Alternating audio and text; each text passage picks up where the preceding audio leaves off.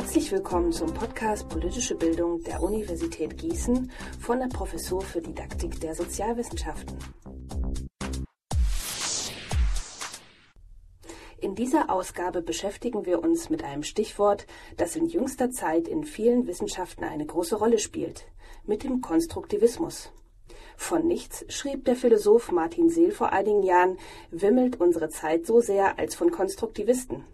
Interessant an diesem Thema ist, dass sich mit dem Konstruktivismus heute quer durch viele Wissenschaften so etwas wie eine neue Sicht der Welt entwickelt, die sich aber im Kern auf altes philosophisches Wissen stützt. Gleichzeitig hat diese Sicht der Welt auch Konsequenzen für das Verständnis von Lernen und damit für die Möglichkeiten und Aufgaben der Schule und anderen Bildungseinrichtungen. Zunächst möchten wir einige zentrale Thesen des Konstruktivismus in Erinnerung rufen. Danach sprechen wir mit Professor Wolfgang Sander von unserer Universität über Konsequenzen für das Verstehen von Lernen und für die Didaktik. Im Anschluss an das Interview hören Sie wie gewohnt die Literaturhinweise und Veranstaltungstipps. Worum es beim Konstruktivismus geht, kann man gut an einem Brief von Heinrich von Kleist an seine Braut aus dem Jahr 1802 sehen.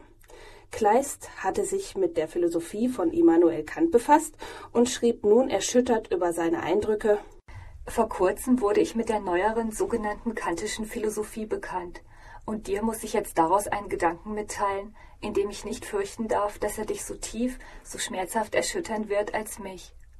Wenn alle Menschen statt der Augen grüne Gläser hätten, so würden sie urteilen müssen, die Gegenstände, welche sie dadurch erblicken, sind grün, und nie würden sie entscheiden können, ob ihr Auge ihnen die Dinge zeigt, wie sie sind, oder ob es nicht etwas zu ihnen hinzutut, was nicht ihnen, sondern dem Auge gehört. Nun gibt es zwar keine Menschen mit grünen Gläsern statt Augen, aber was Kleist bei Kant gelernt hat, ist, dass wir alles, was wir von der Welt wissen, über unsere Sinne erfahren. Unsere Sinne aber, zum Beispiel unsere Augen, bilden die Welt nicht ab, wie sie ist, sondern sind auf ganz bestimmte Ausschnitte spezialisiert, die sie wiederum auf eine ganz bestimmte Weise interpretieren. Nun wissen wir aber, dass die Sinnesorgane von anderen Lebewesen ganz anders gebaut sein können und dass sie deshalb sehr wahrscheinlich ganz andere visuelle Eindrücke von der Welt haben. Beispielsweise basiert unsere Farbwahrnehmung im Prinzip auf drei Typen von Farbrezeptoren im Auge für Rot, Grün und Blau. Manche Lebewesen sehen aber nur Graustufen oder verfügen über viel mehr Farbrezeptoren oder sehen für uns unsichtbares UV-Licht und anderes mehr. Letztlich beruht unsere Vorstellung von der Welt auf dem Bild, das unser Gehirn auf der Basis unserer Sinneseindrücke von dieser Welt erzeugt oder eben konstruiert.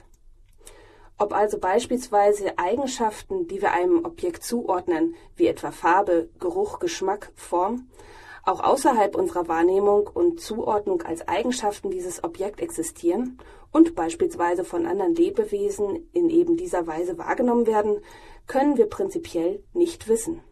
Für uns ist ein Apfel ein Apfel, ein Tisch ein Tisch, ein Haus ein Haus, eine Farbe eine Farbe.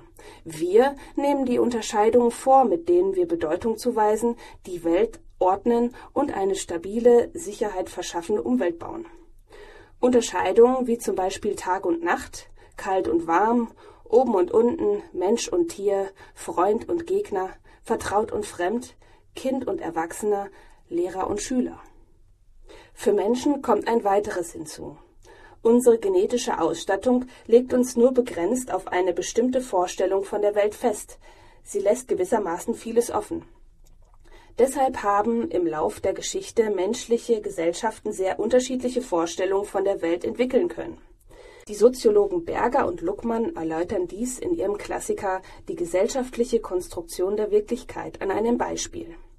Der Mann in Tahiti, der die Voodoo-Psychologie internalisiert, wird zum Besessenen, wenn er gewisse Zeichen entdeckt. Der Intellektuelle in New York, der die Psychologie nach Freud internalisiert, wird zum Neurotiker, wenn er gewisse Symptome entdeckt. Wolfgang Sander unterscheidet drei Ebenen, auf denen Menschen Wirklichkeit konstruieren. Erstens die Ebene der genetischen Disposition, die die Wahrnehmungsmöglichkeiten unserer Sinne begrenzt. Zweitens die soziokulturelle Ebene, auf der gesellschaftliche Normen und kulturelle Traditionen definiert werden. Drittens die Ebene des Individuums, auf der unterschiedliche Lebenserfahrungen dazu führen, dass sich die Vorstellungen von der Welt auch zwischen den einzelnen Menschen noch einmal unterscheiden. Im Folgenden wollen wir Wolfgang Sander befragen, was nun diese Konstruktion von Wirklichkeit für das Lernen und speziell für die Politikdidaktik bedeutet. Wir haben gehört, dass Konstruktivismus bedeutet, dass jeder Mensch seine eigene Wirklichkeit konstruiert. Aber was bedeutet das denn jetzt für das Lehren und Lernen im Unterricht? Es gibt eine sehr schöne Definition in einem amerikanischen Research Report, heißt das ein Bericht über den Stand der Lernforschung. Und darin wird gesagt, Lernen heiße, dass Menschen neues Wissen und Verstehen konstruieren, und zwar immer auf der Grundlage dessen, was sie schon wissen und verstehen. Das bedeutet zunächst einmal, dass Lernen immer ein aktiver Prozess ist. Man kann Wissen nicht weitergeben wie ein eingepacktes Päckchen oder wie ein Geschenk, sondern jedes neue Wissen muss von denen, die lernen, immer selbst neu nachkonstruiert oder aufgebaut werden. Also die Lernenden erscheinen immer als aktive Lerner. Das ist eigentlich der entscheidende Punkt. Und für Lehren heißt es, dass man das, was man als Lehrender tut, nicht in erster Linie von der Sachlogik her denken muss, sondern von der Lernlogik derer, mit denen man es zu tun hat. Wenn jeder Mensch aber seine eigene Wirklichkeit konstruiert, wie soll man dann noch systematisch Lernen in der Schule organisieren? Wird da nicht alles beliebig? Ja, das ist ein Einwand, der aber die Sache, glaube ich, nicht trifft. Ich nenne es mal an einem Beispiel. Also man sagt ja immer, Ärzte oder Psychologen können heilen. Das können sie aber gar nicht. Heilen kann immer nur der einzelne Mensch sich selbst, der Körper kann sich heilen und der Arzt oder der Psychologe müssen die richtigen Interventionspunkte finden mit denen sie dem Körper dabei helfen. So ist es ein Stück weit auch bei Lernen und Lernen. Die Lehrenden müssen in der Lage sein, die richtigen Interventionspunkte zu finden, die richtigen Angebote bereitzustellen, um Lernen zu ermöglichen und zu fördern. Das aber kann man unterschiedlich gut. Genauso wie es unterschiedlich gute Psychologen gibt und unterschiedlich gute Ärzte gibt, so kann man unterschiedlich gut Lernen anregen und fördern. Und genau das kann man tun. Warum ist der Ansatz des Konstruktivismus gerade für die politische Bildung bedeutsam? Ja, zunächst einmal ist es ja keine fachliche Spezialität unseres Fachs. Es gilt für alle Bereiche von Lernen und Lernen. Aber es gibt doch eine große Nähe zu alten Traditionen der politischen Philosophie. Es gibt einen schönen Satz von Hannah Arendt, die einmal gesagt hat, ähm, die Politik beruhe auf der Tatsache der Pluralität der Menschen. In der Tat ist es ja so, Politik gibt es eigentlich nur, weil Menschen die Welt verschieden sehen. Weil sie auf der Grundlage dessen, dass sie die Welt verschieden sehen, verschiedene Interessen ausbilden, verschiedene Ziele verfolgen und nur wegen dieser unterschiedlichen Sichten auf die Welt, die es immer schon gegeben hat, gibt es die Notwendigkeit, dass Menschen ihre Angelegenheiten regeln müssen. Wenn wir quasi ein genetisches Programm hätten, das uns sagt, so und so müssen wir leben, bräuchten wir keine Politik. Man kann also sagen, es gibt einen engen sachlichen Bezug zwischen Konstruktivismus und Politiktheorie. Und der Konstruktivismus baut ganz gut eine Brücke zwischen diesen alten Einsichten der politischen Philosophie und der Frage, wie kann man das lernen. Da gibt es einen sachlichen Bezug, wie ich glaube. Das war ein Beitrag zum Thema Konstruktivismus mit Professor Wolfgang Sander. Auch in unserer Rubrik Auslese möchten wir Ihnen heute Literaturtipps zu diesem Thema geben. Lernlust und Eigensinn, systemisch-konstruktivistische Lernwelten. Dies ist der Titel eines neuen Buches, das Reinhard Voss herausgegeben hat. Vor dem Hintergrund der aktuellen Bildungsdebatten thematisiert der Band aktuelle Perspektiven und Arbeitsweisen in Bildung, Schule und Unterricht. Die einzelnen Beiträge entstammen verschiedener Disziplinen und beschreiben, wie Lernlust gefördert und Lernprozesse begleitet werden können. Es kommen sowohl Praxisberichte als auch Betrachtungen aus den Kommunikations- und Medienwissenschaften vor. Der erste Teil stellt pädagogische Praxis anhand von Unterrichtsbeispielen und Konzepten wie dem des offenen Unterrichts vor. Außerdem wird gezeigt, wie verschiedene Praxisbereiche zum Beispiel Jugendhilfe und Schule, besser als bisher zusammenarbeiten können. Im nächsten Kapitel geht es um kreatives Zuhören, um die Entwicklung des Lehrens vom Dirigieren zum Moderieren und um die Bedeutung des Beobachtens für Bildungsevaluation und Schulentwicklung. Einige der weiteren Beiträge behandeln allgemeine Fragen konstruktivistischer Didaktik. Andere stellen einen Fachbezug zum Beispiel zum neuen Lernkulturen in der politischen Bildung her. Das Buch wendet sich an Studierende, Lehrer, Hochschullehrer und Pädagogen gleichermaßen. Es stellt zukunftsweisende Konzepte vor, die Lernlust und Eigensinn im positiven Sinne fördern.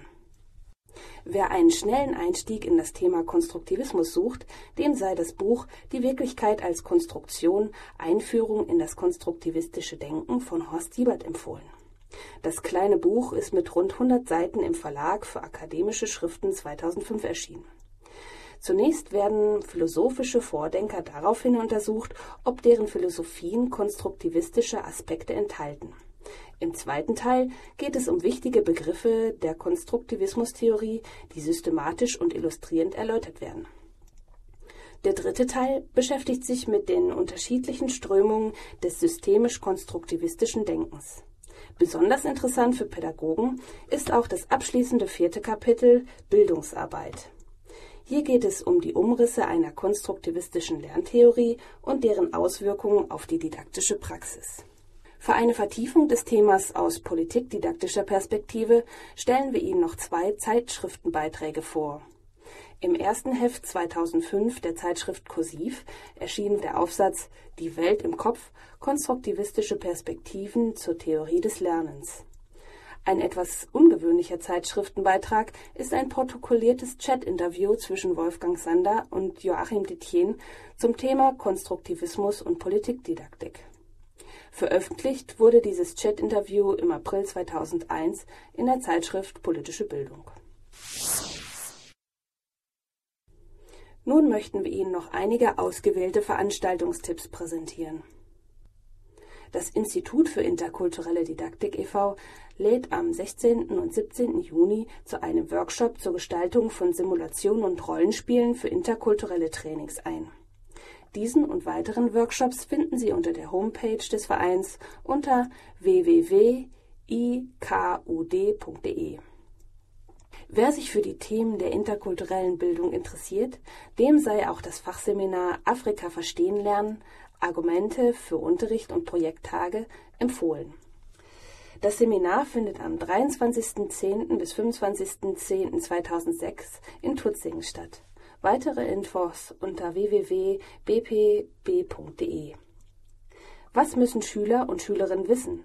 Um diese Frage geht es bei dem Werkstattgespräch am 10. bis 12.11.2006 in Bonn, das auch von der Bundeszentrale für politische Bildung ausgerichtet wird. Weitere Schwerpunktthemen sind Bildungsstandards, Evaluationen von Politikunterricht und politische Bildung sowie domänenspezifisches Lernen.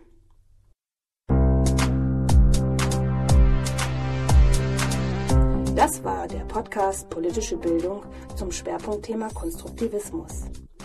In unserem nächsten Podcast geht es um das Spannungsverhältnis von Politik und Pädagogik in der jüngeren Geschichte der politischen Bildung in Deutschland.